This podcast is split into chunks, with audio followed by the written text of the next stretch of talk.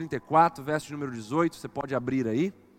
Salmos, capítulo 34, verso de número 18.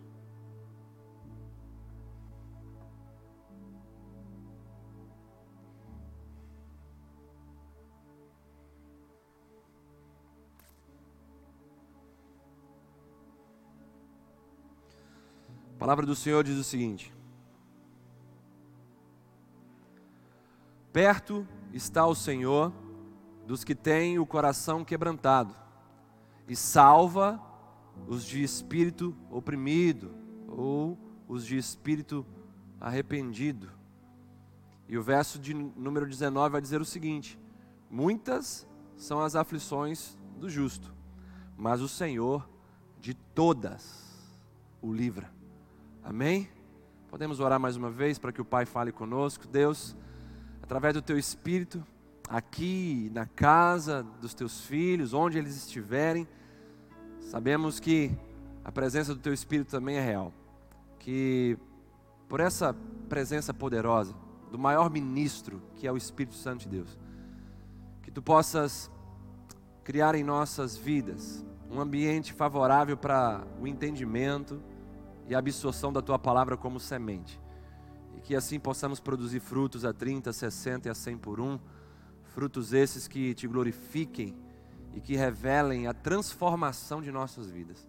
Fale conosco, Senhor, mais uma vez, como tu tens falado aqui todos os cultos, e que vidas sejam salvas, transformadas, libertas, curadas, avivadas, despertadas, em nome de Jesus e para a glória de Jesus. Amém e amém. O tema da minha mensagem nessa noite é o Deus de perto. O Deus de perto. Eu gosto muito de uma canção de um amigo meu chamado Marcelo Paris, que diz assim: Jesus, eu creio na tua promessa de que estarias comigo todos os dias, e mesmo que eu seja afligido, contigo não corro perigo, pois sei que tu me amas. Aleluia. De acordo com o texto que nós lemos, perto está o nosso Deus, de quem possui um coração quebrantado, ou seja, um coração sem argumentos para não se render a Ele. Ele também está perto dos, dos que estão com espírito oprimido, ou seja, dos que estão esmagados e despedaçados e arrependidos daqueles também que estão sendo é, pressionados pelos problemas e pelas pressões da vida nesse exato momento. E o texto que nós lemos no início do Salmo 34, no verso 19, vai trazer para nós uma promessa linda e abençoada. Muitas são as aflições do justo, ou seja, daquele que está posicionado corretamente em Cristo Jesus. Mas o Senhor, de todas, essas aflições. O livra. Essa é a promessa de Deus para mim e para você. Nós precisamos urgentemente trazer Deus para perto de nós. E esse espírito oprimido, esse espírito arrependido, essa disposição interior quebrantada, essa realidade interior quebrantada, sem argumentos para não se render, diante do Senhor. Isso atrai Deus para perto de nós. Nós vemos um cenário que está colaborando para isso, um cenário que está tirando a arrogância, a soberba, que está tirando a autossuficiência da vida de muitas pessoas. Basta olharmos para os mais poderosos, para aqueles que julgavam ter todas as respostas diante dessa pandemia estão prostrados, sem respostas, sem uma direção, sem um caminho. A realidade que nós vivemos colabora para o quebrantamento do nosso coração, colabora para esse espírito estar oprimido, batizado em arrependimento, esmagado em seu ego, em sua soberba. Então nós já temos uma situação que é propícia para nos posicionarmos conforme diz esse texto e atrairmos Deus para perto de nós. E diante desse cenário, nós precisamos então responder a essa proximidade de Deus a nós. Se Deus está perto da gente, nós precisamos então aproveitar essa proximidade de Deus para aprendermos, para nos alinharmos com o coração dele, para sermos transformados por ele, para trocarmos a nossa fraqueza pela força que vem dele, para trocarmos o nosso desespero pela esperança que vem dele, para trocarmos as nossas dúvidas pela confiança inabalável que ele derrama sobre nós, como presente, como dom da fé. A realidade que nós vivemos, então, aponta para esse tipo de pessoa que o Salmo de número 34 faz menção. Vemos gente sofrendo, gente despedaçada, aflita e angustiada. E a boa notícia diante de tudo isso, mais uma vez quero trazer a vocês: o Senhor está perto de pessoas assim. O Senhor está perto de nós. Enquanto estivermos com o nosso coração contrito, arrependido, sem argumento, sem barreira, sem resistência, sem oposição a Ele, certamente Ele estará perto de nós.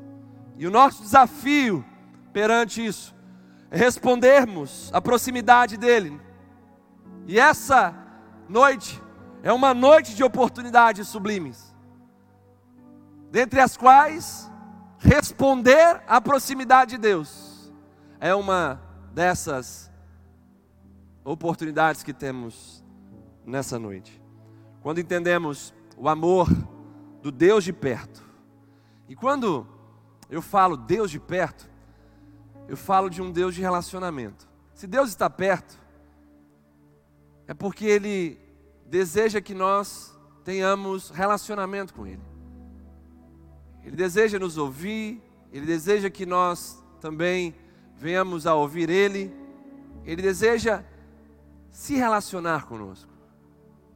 Isso fala de um Deus pessoal, de um Deus que não quer apenas nos socorrer em momentos de crise, mas de um Deus que quer se relacionar conosco, até que em breve Ele faça morada entre nós até que em breve o tabernáculo de Deus esteja novamente nessa terra e assim ele volte a habitar juntamente conosco.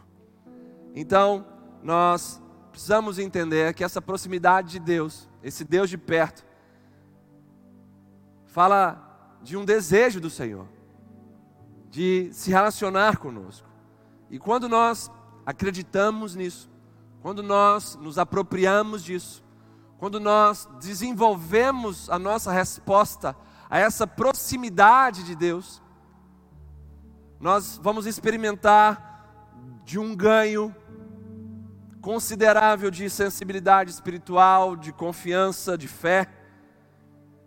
Isso nos fará sentir seguros dentro da caminhada, porque nos sentiremos bem acompanhados durante os processos dolorosos da vida.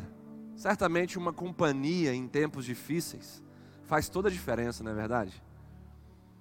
Uma companhia faz toda a diferença em tempos escuros, em tempos difíceis.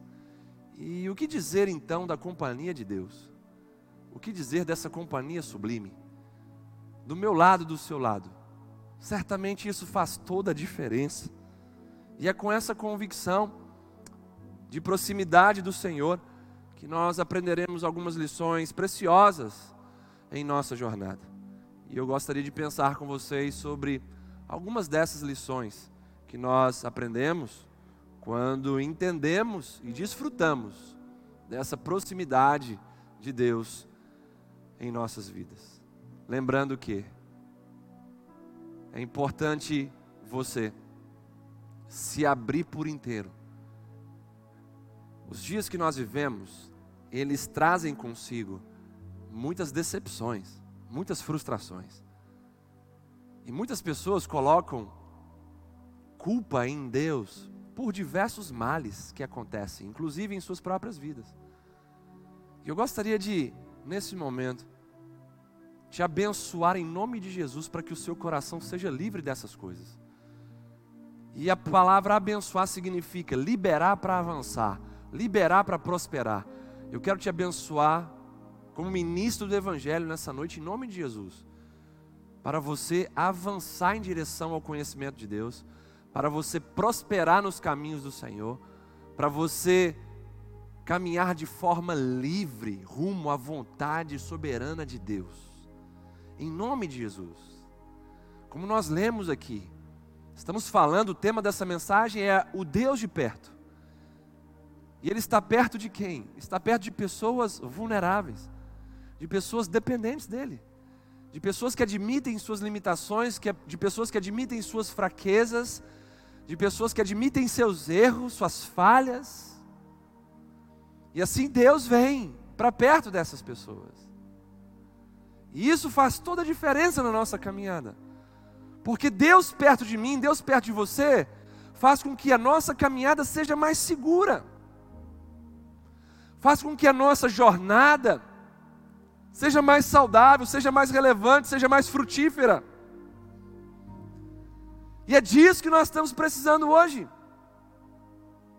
De uma caminhada com passos seguros. E só daremos passos seguros se o Senhor estiver perto de nós e a sua voz for audível aos nossos ouvidos, sem, sem barreiras, sem tampões. Deixa Deus te guiar, deixa Deus te conduzir. Deixa Deus direcionar os seus passos. Deus não vai dirigir ninguém de nariz de pé nariz empinado. Deus resiste aos soberbos, mas dá graça aos humildes. E o que é uma pessoa humilde é uma pessoa que pensa menos em si mesma e mais em Deus. É uma pessoa que está afastada do egoísmo.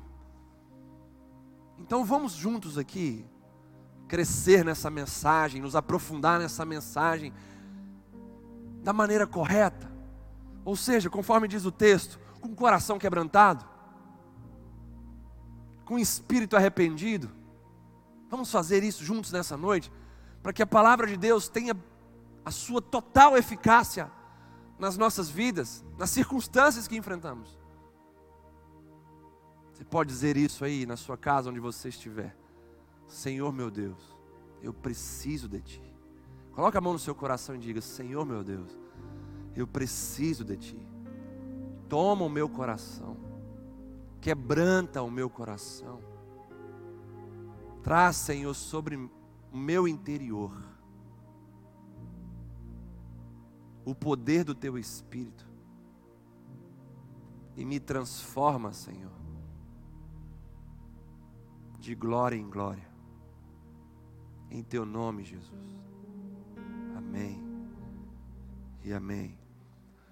Então, até aqui nós fizemos essa introdução, nós pintamos o cenário que estamos vivendo, nós trouxemos a palavra de Deus para esse cenário que nós estamos vivendo, e agora nós vamos entrar mais fundo nessa mensagem, com o propósito de respondermos à proximidade de Deus sobre mim, sobre você. Diante dessa relação próxima com Deus, nós descobrimos que há uma força dentro da tristeza. Quando nós estamos desfrutando dessa proximidade de Deus em nossa caminhada, nós descobrimos que há uma força poderosa dentro dos nossos momentos de tristeza. Quando as emoções murcham, e os sentimentos adoecem, existe uma promessa que se levanta dentro de nós, ansiando tomar o nosso coração por inteiro. E essa promessa diz: Eis que estou convosco todos os dias, até a consumação do século, até o fim dessa era. E a promessa continua no Salmo 30, verso número 5, quando o Senhor vai dizer para nós: o choro pode durar a noite inteira, mas a alegria vem ao amanhecer. Então veja bem que promessa linda, pegando as palavras de Jesus e as palavras do salmista. As palavras de Jesus dizem que Ele vai estar conosco todos os dias, até o fim dessa era. E as palavras do salmista dizem que o choro pode durar a noite inteira, mas a alegria vem ao amanhecer. Filhos de Deus se deleitam e encontram forças nas promessas do Pai, já os religiosos apenas as avaliam e adoecem ainda mais os seus corações. O nosso Deus, conforme diz a palavra do próprio Jesus no Evangelho de Mateus, que lemos agora, afirma que o nosso Deus é um Deus de perto. E nós vemos que esse Deus de perto, ele fica do nosso lado durante toda a noite. Promessas que se unem, promessas que se conectam, promessas que nos fortalecem ainda mais. Jesus fala que vai estar conosco todos os dias, que será a nossa companhia sublime. O salmista diz que o choro pode durar a noite inteira, mas a alegria vem ao amanhecer. Esse Deus que promete estar conosco todos os dias, é o mesmo que estará do nosso lado nas noites mais escuras da nossa jornada. Noite é símbolo de adversidades. E uma coisa eu aprendi nas noites dolorosas que eu já vivi é sempre mais escuro antes do amanhecer. É sempre mais escuro antes do sol raiar. Portanto, quando, quando a escuridão for densa, saiba que o amanhecer está próximo em nome de Jesus. Eu sinto que eu estou falando para pessoas que estão enfrentando uma noite densa em suas vidas. Eu quero te encorajar a não desistir a não parar de lutar. Lembre-se da mensagem do último, do último domingo à noite. Não pare de lutar, há uma alegria além da cruz. Há uma nova visão de Deus para você, conforme vemos na experiência de Jó. Há uma nova identidade para você, conforme vimos na experiência de Jacó. Não pare de lutar, continue lutando continue olhando para Deus, continue obedecendo a palavra, continue respeitando, temendo o Senhor. Não caia nas tentações, não se volte para o mundo, não volte ao vômito do pecado. Continue firme, perseverante, em nome de Jesus, porque Jesus prometeu estar com você todos os dias, e a palavra de Deus no Salmos 30 diz: que essa noite ela tem horário para acabar, ela não vai durar a sua vida inteira. A alegria do Senhor virá pela manhã, quanto mais escura é a noite, mais próximo estamos do amanhecer, do raiar do sol da justiça. Há uma força dentro da tristeza, e aqui que a gente descobre quem é essa força há uma força dentro da nossa tristeza. E essa força é a companhia de Jesus no meio das noites traiçoeiras. Então a primeira lição que a gente aprende aqui, quando nós respondemos a essa proximidade de Deus em nossas vidas e caminhamos com Ele de maneira próxima, de maneira íntima. Essa lição é o descobrir de uma grande força no meio da nossa tristeza, da nossa angústia. E essa força é a presença de Jesus no meio das noites traiçoeiras. E sabe de uma coisa? Dá para a gente viver bem no meio da noite com Jesus. Dá para a gente viver bem com Jesus no meio do mar revolto, no meio das tempestades. Dá para a gente viver bem com Jesus. Dá para a gente viver, porque a alegria de um cristão, ela não se baseia em circunstâncias, ela não se baseia na nossa conta corrente, nos bens que nós temos, nos relacionamentos horizontais que nós possuímos. Não. A alegria de um cristão se baseia no seu relacionamento com Deus. E Deus é a fonte da alegria. Então, se nós estamos perto dele, nós estaremos perto da alegria, bem como estaremos perto do amor, estaremos perto da paz, estaremos perto da justiça. E essa relação de proximidade vai trazer para nós transformação, a imagem e a semelhança daquele que está próximo da gente. Então, entenda isso. Há uma força dentro da sua tristeza, e essa força é a companhia de Jesus que te ajuda a passar por noites traiçoeiras, para então desfrutar da alegria ao amanhecer. Triste é nós vermos pessoas que morrem no meio, no meio da, das noites da vida. Noite símbolo de adversidades. Tem muitas pessoas que morrem. O pior tipo de morte que é a morte espiritual, uma separação de Deus. Morrem no meio das noites. Não conseguem persistir, perseverar até a alegria que vem pelo amanhecer. Por isso eu estou aqui sendo mais uma vez um canal de Deus para te abençoar, profeta de Deus, para então apontar um erro e ao mesmo tempo um caminho para você vencer. O erro é o que? Morrer nessa noite. E o caminho para encontrar alegria ao amanhecer é o que?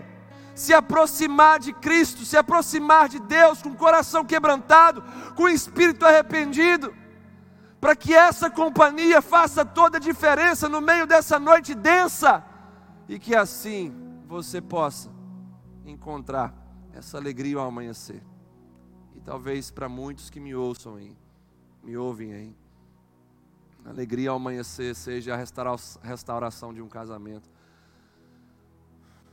seja a reconciliação com seus filhos, com seus pais. Seja a vitória sobre vícios,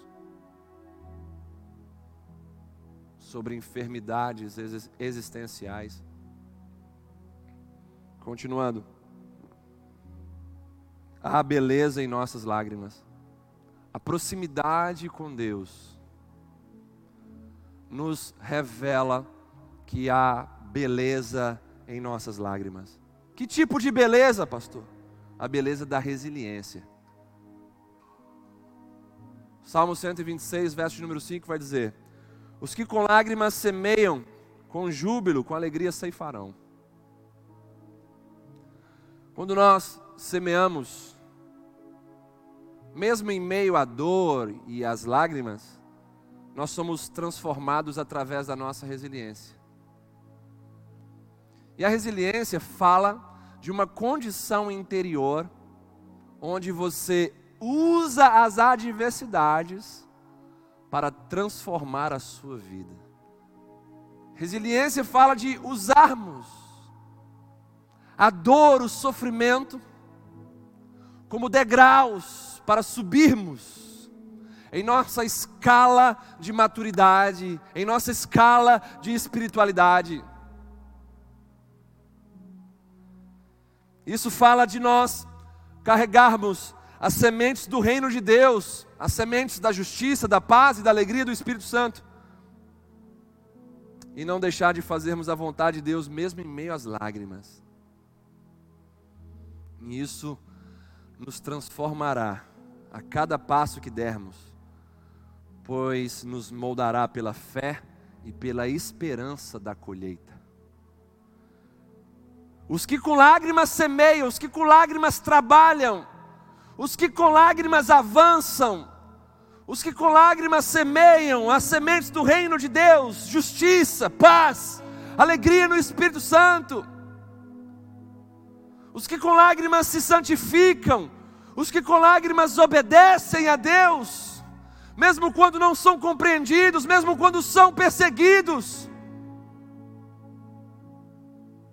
Os que com lágrimas perseveram, resistem, permanecem firmes na caminhada, mesmo quando todos dizem: sai daí, amaldiçoa o teu Deus e morre, como diz a mulher de Jó para ele. Os que com lágrimas semeiam seu testemunho, com alegria colherão. Essa é a promessa de Deus. Mas o que eu quero pensar junto com vocês de forma profunda é o semear com lágrimas. É aqui que a gente encontra a beleza nas nossas lágrimas, porque elas revelarão para nós a nossa resiliência, elas revelarão para nós que nós não somos covardes, que nós não somos desertores, que nós não somos daqueles que retrocedem para a perdição, somos, entretanto, da fé para a conservação da alma.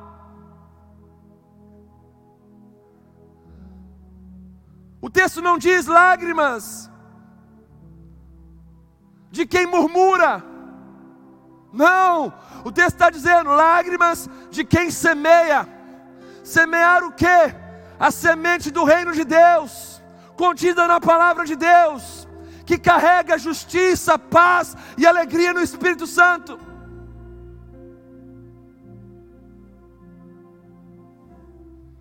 A beleza em nossas lágrimas,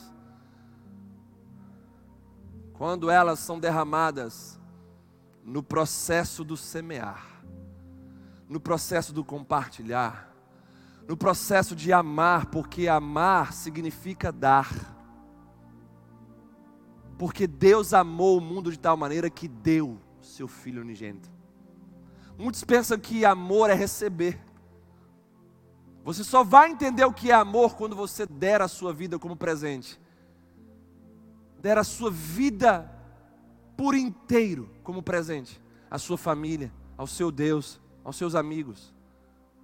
Sem máscaras, sem reservas. E assim você nunca correrá o risco de ver o presente sendo devolvido, porque presentes autênticos e originais jamais são devolvidos. Como nós iremos consolar os que choram se nós não chorarmos?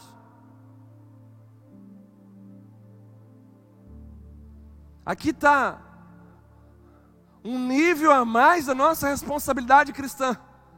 Como é que a gente vai consolar os que choram se nós não choramos?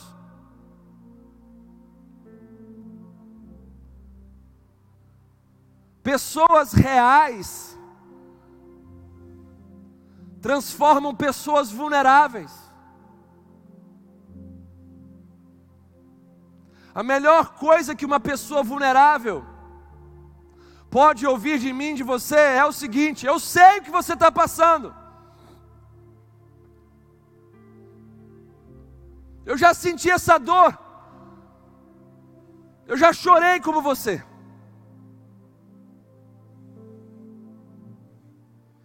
E aqui que entra o desafio da igreja do Senhor Jesus de conjugar bem o verbo sofrer.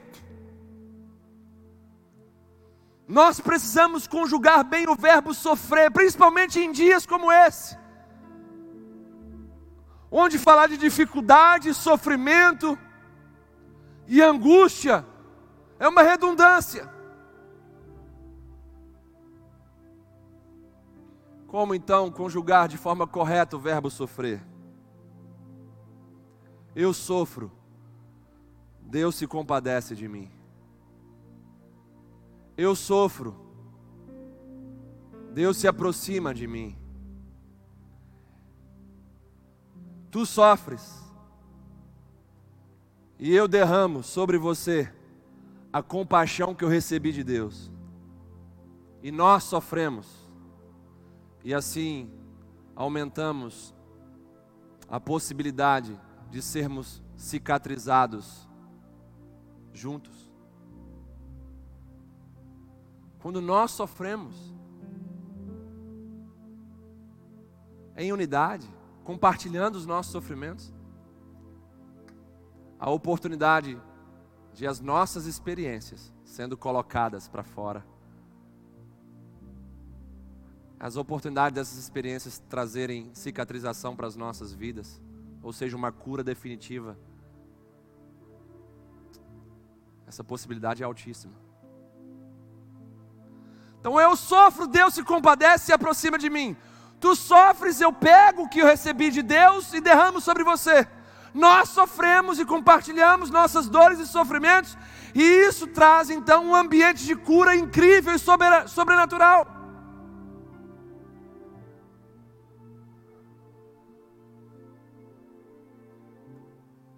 Por isso que é importante compartilharmos uns com os outros as nossas dores e os nossos sofrimentos. Para quê? Para sermos curados, conforme diz Tiago 5,16. Confessai, pois, uns aos outros os vossos pecados.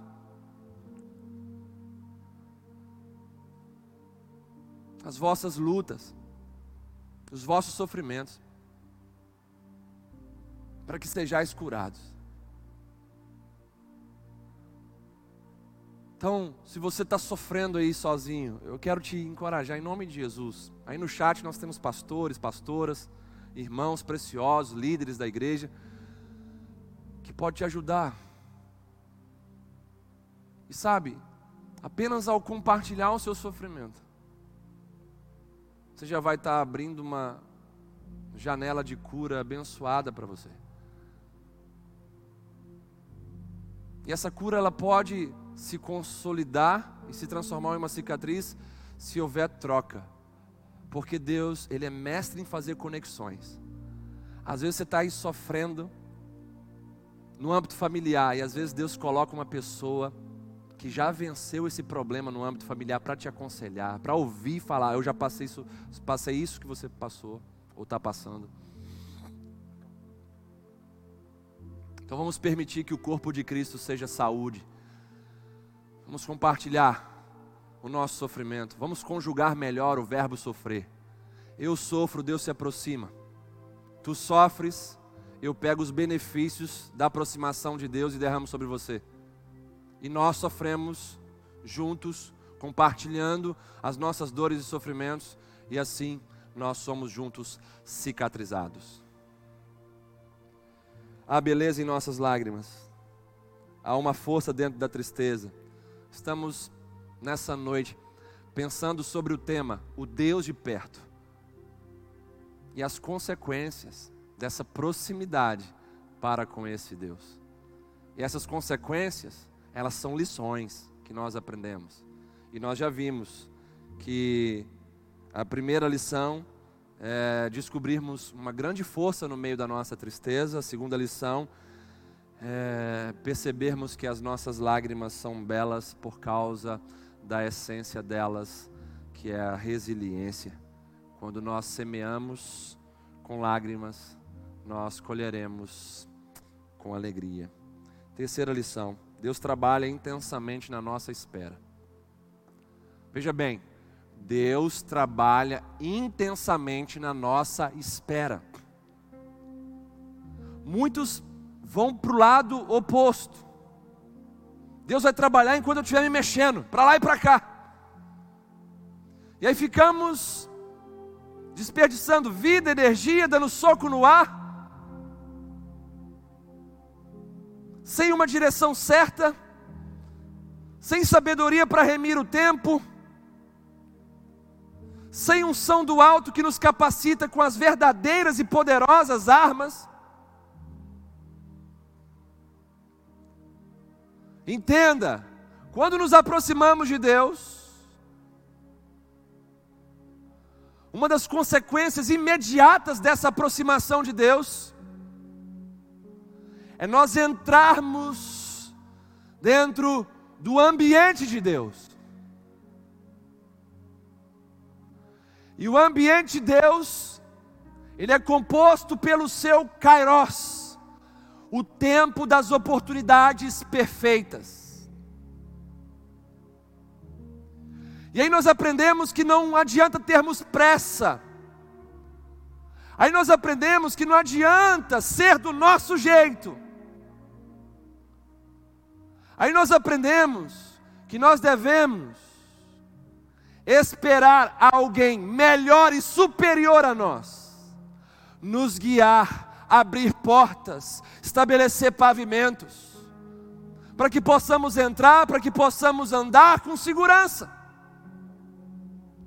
Só que na era do fast food, na era da pressa, da proatividade, falar de esperar em Deus parece perder tempo, e eu já falei isso aqui recentemente. Esperar em Deus significa ir muitas vezes na contramão das nossas próprias soluções. Mas esperar em Deus, queridos, é o oposto de expectativa horizontal. Porque a esperança bíblica, a esperança cristã, ela não se baseia em possibilidades. Se eu esperar em Deus, eu vou esperar por algo que vai acontecer de fato. Eu vou esperar com convicção, não é assim, ah, talvez Ele vai me guiar, talvez Ele vai me responder, talvez Ele vai me direcionar, me prover. me dar uma luz. Não, nós esperamos em Deus com convicção, porque de fato Ele não falhará na vida daqueles que estão decididos a esperar dEle, a direção para a jornada. Deus trabalha intensamente na nossa espera. Ele renova as nossas forças físicas enquanto esperamos Ele, baseando-se no, livro de Isaías, capítulo 40. Ele renova as nossas forças físicas, também as nossas forças emocionais e espirituais. E é por isso que a gente aguenta sempre mais um pouco. É por isso que a gente aguenta firme quando a gente espera em Deus. Em nossa espera, Ele nos ensina a confiar nele acima da nossa compreensão, Ele nos concede nova, nova fé, nos concede uma paz renovada também. Quando esperamos em Deus, a gente passa a ter apenas uma fonte para beber, e essa fonte, ela vem para nos limpar de toda pressa, de todo pessimismo, vem para nos purificar de todo imediatismo e nos posicionar dentro da Sua soberana vontade. Diante de tudo que nós estamos passando hoje, nós temos duas opções: esperar nos diagnósticos e estatísticas e assim padecermos de ansiedade, ou esperar em Deus e viver. A gente esperar amanhã por boas notícias nos jornais, nós temos uma grande possibilidade de nos entristecer, de nos frustrar, de nos decepcionar. Mas se a gente esperar em Deus, o que Ele tem para falar com a gente, certamente nós iremos beber de uma fonte limpa, que nos moldará e nos transformará um pouco mais à imagem e semelhança de Jesus. Quando a gente espera de Deus uma direção para vivermos, certamente nós caminharemos em caminhos que nos levarão ao centro da vontade de Deus. E dentro do centro da vontade de Deus, nós seremos as pessoas mais seguras dessa terra. Porque o centro da vontade de Deus significa, em aspectos práticos, a gente está no emprego que Deus quer, a gente se casar com quem Deus separou para a gente e nos direcionou, significa a gente fazer os concursos que Deus preparou para a gente, significa a gente ter amizades que Deus deseja e romper com aquelas que estão atrapalhando, significa um monte de coisa. Mas isso, se nós esperarmos em Deus e não nos adiantarmos a Ele, e não querermos ajudar a Ele. Esperar em Deus significa submetermos, submetermos a Ele, deixar Ele ir à frente, deixar a palavra dele ir à frente da nossa palavra, deixar a vontade dele que está descrita aqui ir à frente da nossa vontade.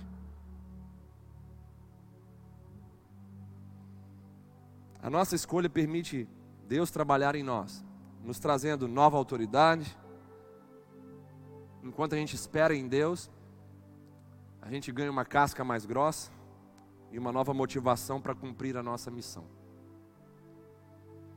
Esperar em Deus, em resumo, é trocar a nossa ação pela ação dele.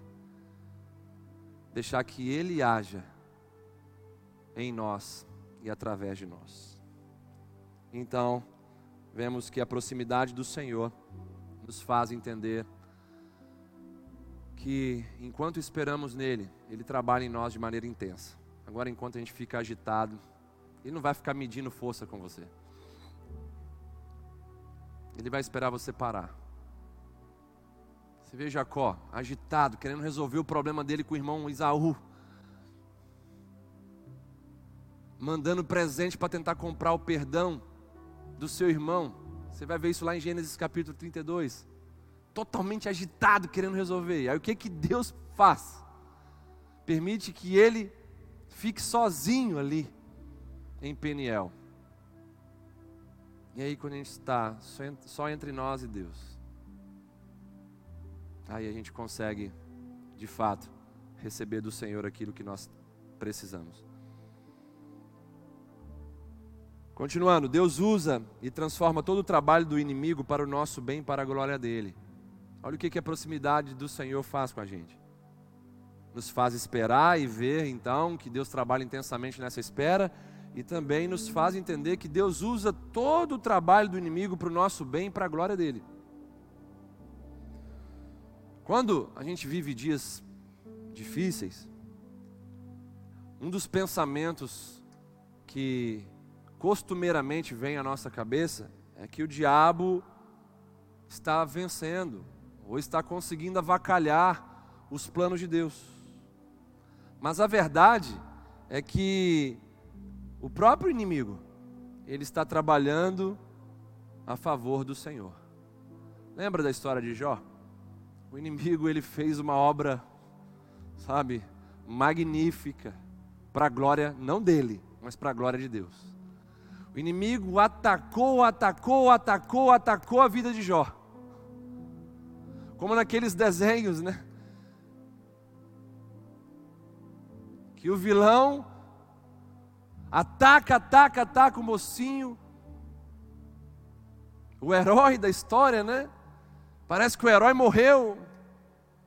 E aí, quando chega no final do filme, o herói se levanta das cinzas para aquela luta final gloriosa e vence o seu inimigo.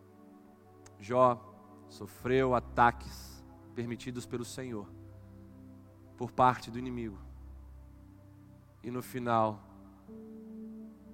o inimigo que antes atacara um homem que não conhecia Deus de forma profunda, vê um homem que declara: Antes eu te conhecia apenas de ouvir falar, mas agora os meus olhos te veem.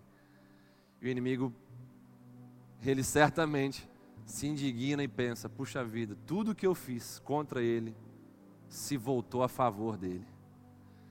Então, quando a gente está próximo de Deus, a gente entende que, mesmo dentro dos ataques espirituais que nós sofremos, o Senhor está no controle de todas as coisas e permitindo que tudo isso aconteça com as nossas vidas, para quê?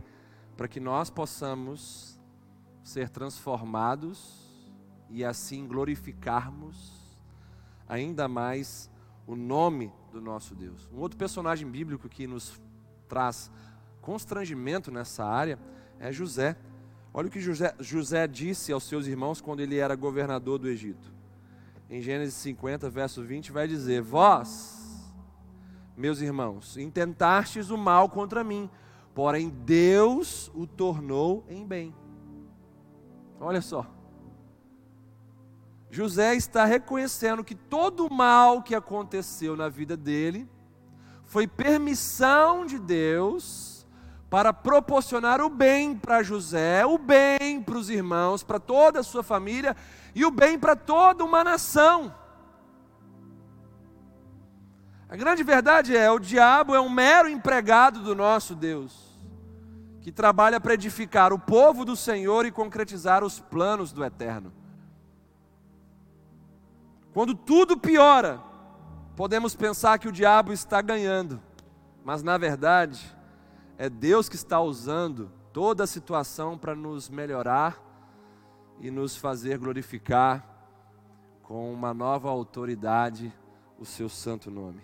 Romanos 8, 28 vai dizer: Sabemos que Deus age em todas as coisas para o bem daqueles que o amam, para o bem daqueles que caminham segundo o seu propósito. Olha que coisa poderosa. Isso você só vai entender e acalmar o seu coração se você estiver perto de Deus. E para estar perto de Deus, você tem que praticar o Salmo 34, verso 18. Você precisa ter um coração quebrantado e um espírito arrependido. Lembrando que arrependimento não é um momento, arrependimento deve ser um estilo de vida. Porque o arrependimento é o que muda a nossa vida. E a nossa vida enquanto cristãos deve mudar constantemente. É o maior sinal da vida de um salvo em Cristo Jesus. É o constante processo de transformação. E somente o espírito arrependido vai proporcionar a mim e a você transformação constante. Então, quando você está perto de Deus, você entende isso aqui. Que Deus usa e transforma todo o trabalho do inimigo para o seu bem, para a glória dele. Aí você vai parar de ficar dando muitas vezes glórias para o diabo. Quando de fato o diabo é um mero empregado do nosso Deus que trabalha para edificar o povo do Senhor e concretizar os planos do eterno em nossas vidas. Então nós estamos aqui caminhando já para esse final de mensagem sobre o tema o Deus de perto, entendendo que essa proximidade com o nosso Deus traz para nós lições sublimes e eternas. Há uma força dentro da tristeza, há beleza em nossas lágrimas. Há um trabalho intenso de Deus no meio da nossa espera. Enquanto desenvolvemos paciência, Deus está trabalhando poderosamente.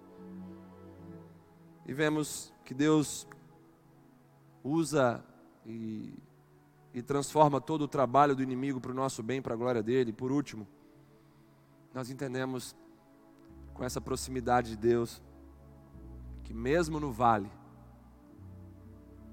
Ele continua fiel. Mesmo no vale, Ele continua fiel. O vale fala de uma depressão, lugares baixos. se referem a situações adversas, se referem a situações vexatórias muitas vezes, situações sensíveis, delicadas, dolorosas. Fala de situações onde nos sentimos desprivilegiados, muitas vezes injustiçados. Nós podemos pensar que embaixo no vale nós estamos sós, estamos perdidos.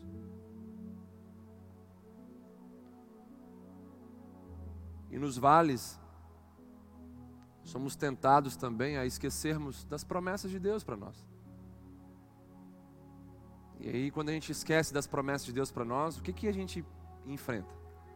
O mesmo que os discípulos naquele barco em meio à tempestade enfrentaram. Eles esqueceram das palavras de Jesus que disse para eles, no embarque: Nós passaremos para o outro lado da margem. Eles se esqueceram disso. Mesmo já tendo visto Jesus fazendo milagres, mesmo já tendo visto Jesus andando no sobrenatural. E aí, por esquecerem as promessas de Deus, na figura de Jesus, eles acharam que iriam morrer naquela tempestade. E acordaram Jesus dizendo: Mestre, você não se importa, nós estamos morrendo, nós vamos morrer. Essa é a consequência na vida de quem se esquece da palavra de Deus. Por isso que a gente tem que estar sempre perto da palavra de Deus, com ela guardada em nosso coração. O salmista vai dizer isso. No Salmo de número 119, nos versos iniciais, guardei tua palavra no meu coração para não pecar contra ti. Guardar significa entesourar, esconder. É como um remédio, irmãos. Se você tem uma infecção no seu corpo, você vai no médico, ele te passa antibiótico para você tomar nos horários certos, durante o prazo certo. Porque se você não fizer isso, você não vai ser curado, e você vai ser curado nesse prazo que o médico passou, pela quantidade dessa medicação no seu organismo. Se é de 8 em 8 horas, é porque de 8 em 8, 8 em 8 horas, essa medicação tem que estar ali forte dentro de você. Se é de 12 em 12, da mesma maneira. Se nós guardarmos a palavra do Senhor em nosso coração, nós então teremos ela dentro da gente, emitindo ali os seus conceitos, os seus valores, trazendo para nós ali um contágio divino em todas as áreas do nosso ser, do nosso coração, da nossa alma, do nosso espírito. Você consegue compreender isso? Agora, se você está longe da palavra de Deus, ela não consegue te transformar se você não guardar, se você não meditar, se você não digerir. Se você não encarnar a palavra de Deus através da prática, você vai ser tombado facilmente pelo pecado, pelo mundo, pelo medo, pela ansiedade, por tantas coisas.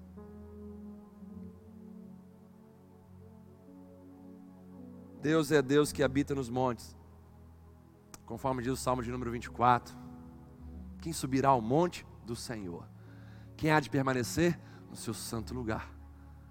Aquele que é limpo de mãos e puro de coração. Monte é figura símbolo da presença de Deus, lugar onde Deus habita. Mas Deus também está no vale com a gente. Lembra do Salmo de número 23? O Senhor é o meu pastor e nada me faltará. Ainda que eu ande pelo vale da sombra da morte, não temerei mal algum, porque tu, Senhor, estás comigo. E a tua vara e o teu cajado me consolam. Deus é o Deus de montes, mas Deus também é Deus de vales. Aleluia. É um Deus que está conosco nesses lugares baixos, nesses lugares desafiadores, terríveis. Uma grande verdade é, mesmo no vale, o nosso Deus continua sendo fiel, provando para nós a sua fidelidade através da sua provisão de cada uma de nossas necessidades. Mesmo no vale, quero dizer para você, Ele não se esqueceu de você. Mesmo no vale, Ele não se esqueceu de nós. Pelo contrário, Ele está conosco, no vale, no fogo, no dilúvio. Deus está conosco. É o que diz Isaías 43, versos 2 e 3. Quando passares pelas águas, dilúvio, enxurradas, enchentes. Eu serei contigo, diz o Senhor. Quando pelos rios, eles não te submergirão. Quando passares pelo fogo, não te queimarás, nem a chama arderá em ti, porque eu sou o Senhor, o Senhor teu Deus, o Santo de Israel, o teu Salvador. Quando estamos próximos de Deus, entendemos que mesmo nos lugares mais difíceis da nossa caminhada, da nossa, da nossa jornada, nos lugares mais baixos, mesmo nesses lugares, Ele continua sendo fiel. Mesmo nessa crise, irmãos, que parece que a gente está descendo, parece que o Brasil está descendo, parece que o mundo está descendo, que a economia está descendo. Mesmo nesse cenário que a gente está vivendo, Deus continua sendo fiel. Sabe, isso toca meu coração profundamente porque fala de uma relação do Senhor com o teu povo durante toda a história. A relação do povo do Senhor com o seu com, com o seu povo. É uma relação muito fiel, muito leal. E mesmo nos momentos mais complexos, o Senhor esteve do lado. A igreja, ela prova constantemente dessa fidelidade do Senhor. E não é nesse momento que nós deixaremos de provar da fidelidade do Senhor, mesmo em meio aos lugares mais baixos da nossa jornada, enquanto igreja nessa nação, enquanto nação, enquanto mundo, enquanto cidade, enquanto estado, não importa. Mesmo no vale, ele continua sendo fiel. Os seus planos, eles vão continuar prosperando no meio do vale, porque ele é fiel para sempre, ele é perfeito em amor, ele é soberano sobre nós.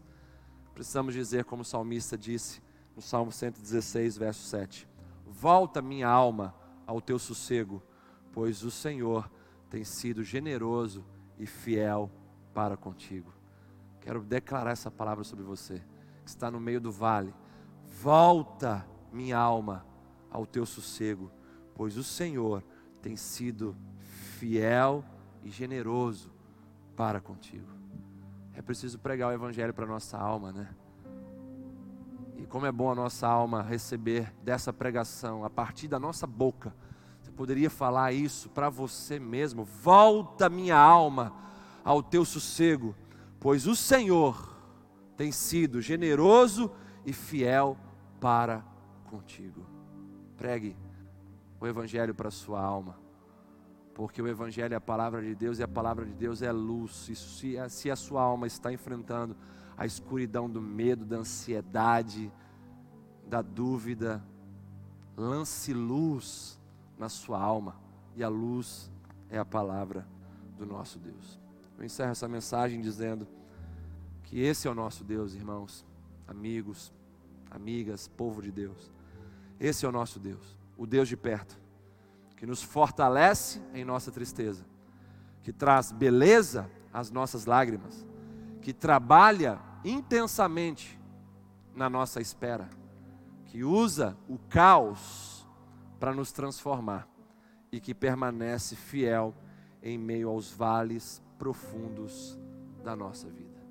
Quero te convidar aí onde você está, a fechar os seus olhos que nós vamos orar juntos, encerrando esse momento. Como sempre nós fazemos aqui, quero trazer um convite especial para você que está longe de Deus, está longe da casa do Pai, você que nunca esteve também dentro dessa relação de proximidade, você só conhece a Deus de ouvir falar, porque sua família falou, porque alguém na frente de uma igreja falou, mas você nunca teve uma experiência pessoal com Deus. Esse, esse que é o ponto que faz os ateus pararem para pensar. Porque eles dizem que Deus não existe, mas apenas os que provaram Deus podem afirmar que Ele existe. Talvez você amigo, amiga, não acredite em Deus. Eu desafio você a ter uma experiência com Ele pessoal. Ah, como eu posso fazer isso? Baixando as guardas do seu coração. Se o seu coração for quebrantado, não tiver nenhum argumento que o impeça de ter essa relação com Deus, então você pode experimentar Deus.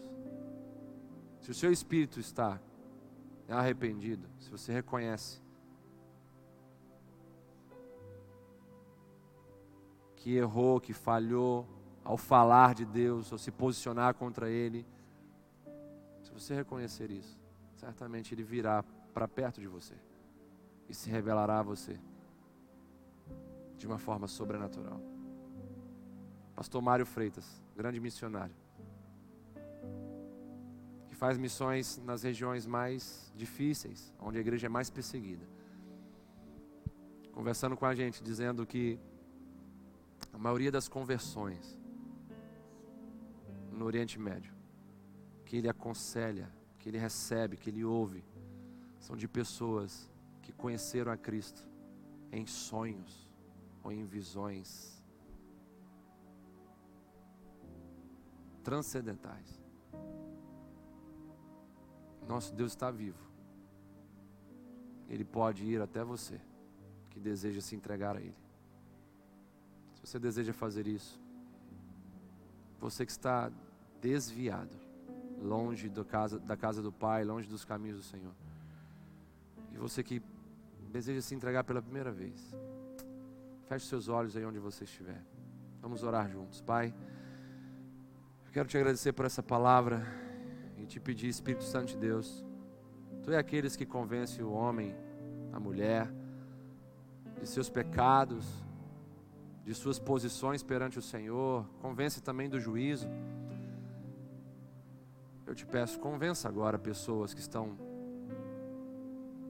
conectadas conosco aqui. Convença essas pessoas, Senhor, de que o lugar delas é na Sua presença.